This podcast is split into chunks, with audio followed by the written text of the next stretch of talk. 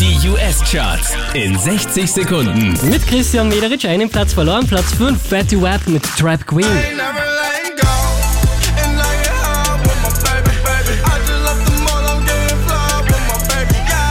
Ebenfalls einen Platz runtergekracht, Platz 4 geht an Maroon 5 und Sugar.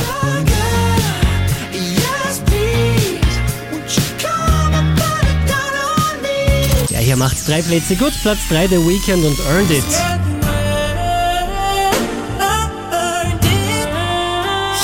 Unverändert Platz 2 Mark Ronson und Bruno Mars und Uptown Funk.